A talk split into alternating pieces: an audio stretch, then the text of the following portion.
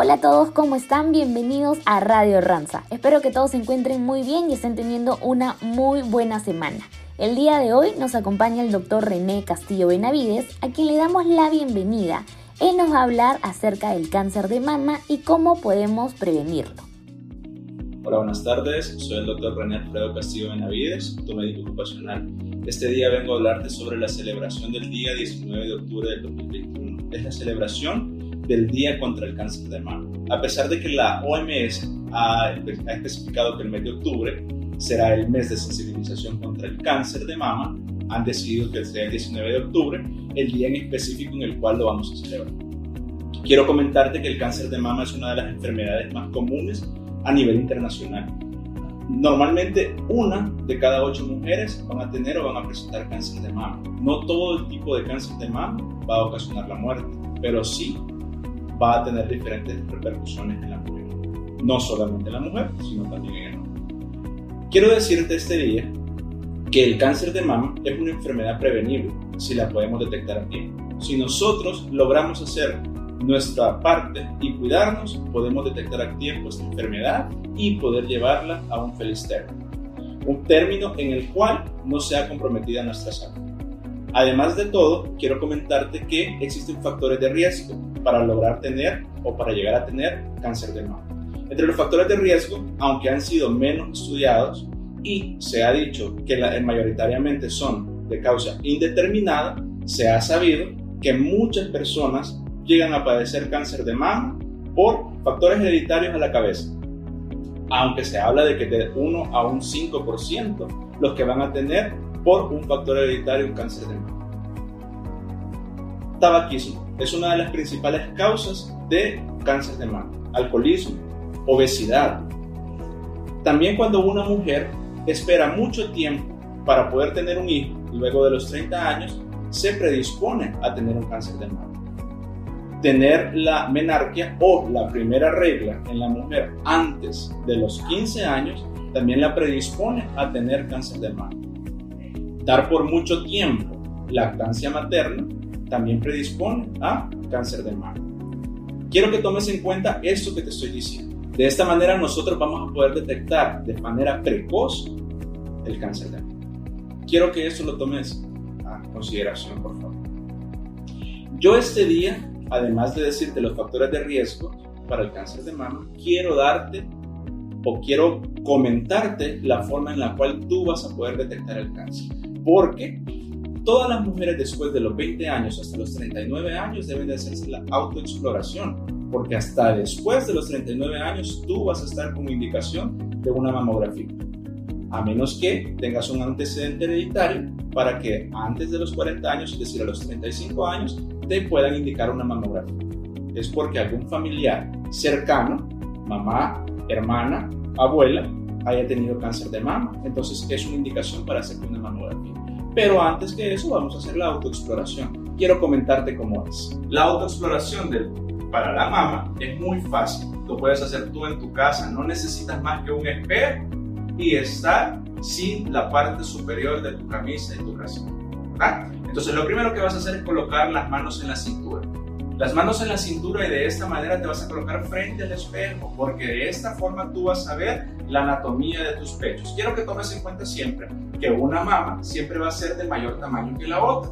Tú tienes que aprender a conocerla y creo que ya la conoces. Pero de esta forma tú vas a, diferenciar si hay alguna normalidad en algún momento en tus pechos. Te colocas frente al espejo, como te decía anteriormente. Luego vas a ver la coloración de las mamas, es lo más importante. La coloración naranja te tiene que indicar que hay algún problema en los pechos. Eso sería la primera, la primera alarma para asistir a tu médico. Luego tú vas a ver tu pezón. La retracción en el pezón también es un signo de alarma, por esa forma tú también deberías de consultar con tu médico. Si tú ves alguna protuberancia, alguna masa, tú también tienes que consultar con tu médico. Eso lo estamos viendo nada más frente al espejo, no necesitamos más que eso. Además, luego de esto, vamos a hacer nuestra autoexploración. Tú vas a colocar tu mano, ya sea cual pecho que te vas a examinar, y vas a colocar tu mano en la parte posterior del cuello. Vas a colocar tu mano en la parte posterior del cuello porque es importante que tú siempre examines desde tu pecho hasta la axila.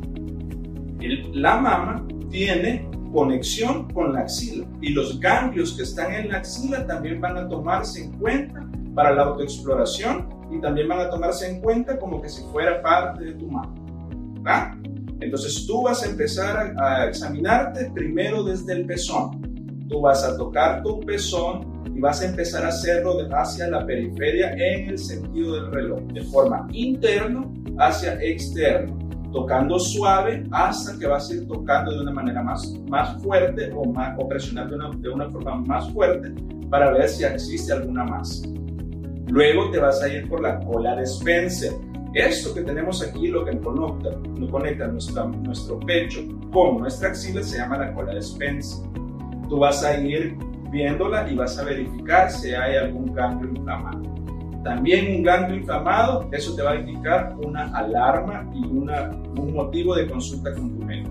Esto lo vas a hacer desde los 20 años hasta los 39 años. Luego, tienes que indicarte una mamografía cada año o cada dos años, dependiendo del caso, dependiendo de la clasificación o estadificación que coloquen en el reporte de tu mamografía. Por eso nosotros te decimos ahora, cuídate, tócate y vivimos seguros y respetamos nuestro entorno. Muchas gracias, doctor Castillo, por la información que nos brinda. Es importante tenerla en cuenta y examinarnos como nos comenta el doctor para poder detectar a tiempo esta enfermedad. Como todos saben, la próxima semana es la gran final de Innovación en Acción 2021 esta se llevará a cabo el miércoles 27 de octubre a las 3 pm hora Perú, Colombia y Ecuador, 2 pm Centroamérica y 4 pm para Bolivia. Los invito a que todos se conecten a nuestro evento que va a ser una gran fiesta, pues vamos a conocer a los innovadores que se coronarán como los ganadores del concurso de este año.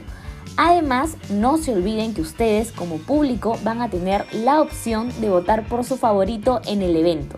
Si aún no conocen las iniciativas que están compitiendo, no se preocupen porque pueden ingresar a nuestra web www.ranza.biz slash IEA 2021 y darle clic a la opción favorito del público.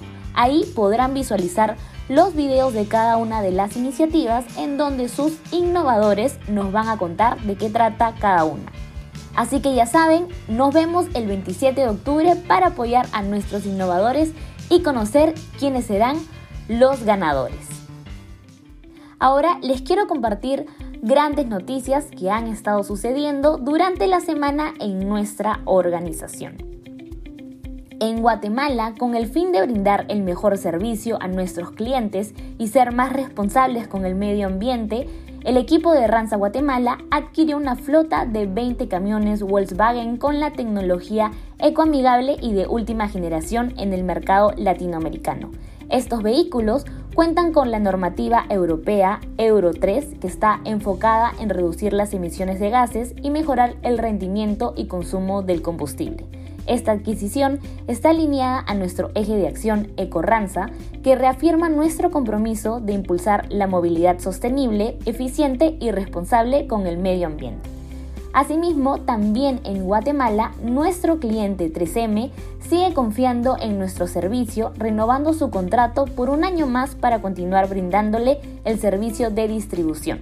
Muchas gracias equipo Guatemala por su esfuerzo diario en seguir llevando bienestar. Ahora nos vamos a Perú.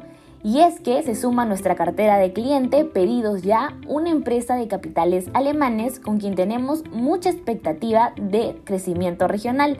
Por ello, venimos trabajando este proceso junto al equipo de Ecuador. Asimismo, también llenos de mucha expectativa, iniciamos operaciones con nuestro nuevo cliente Avinca para almacenar sus productos congelados y refrigerados. Felicitaciones equipo, vamos por más. En Honduras, desde este mes, le brindamos el servicio de organización y almacenaje de cajas con documentos a nuestro nuevo cliente Proconsumo, quien ya ingresó sus primeras 700 cajas a nuestra sede de Tegucigalpa. Proconsumo es una droguería que ofrece productos variados de cuidado personal, para el hogar, alimentos y bebidas, medicamentos, entre otros.